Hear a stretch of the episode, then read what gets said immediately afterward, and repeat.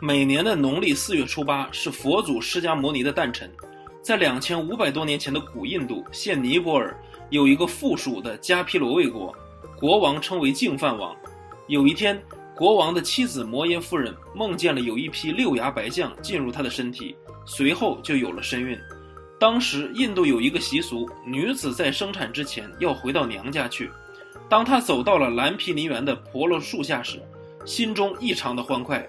这个时候，摩耶夫人突觉腹痛，随后呢，太子降生。传说释迦牟尼佛诞生时，双脚各踩一朵莲花，一手指天，一手指地，大地为之震动，九龙吐水为之沐浴。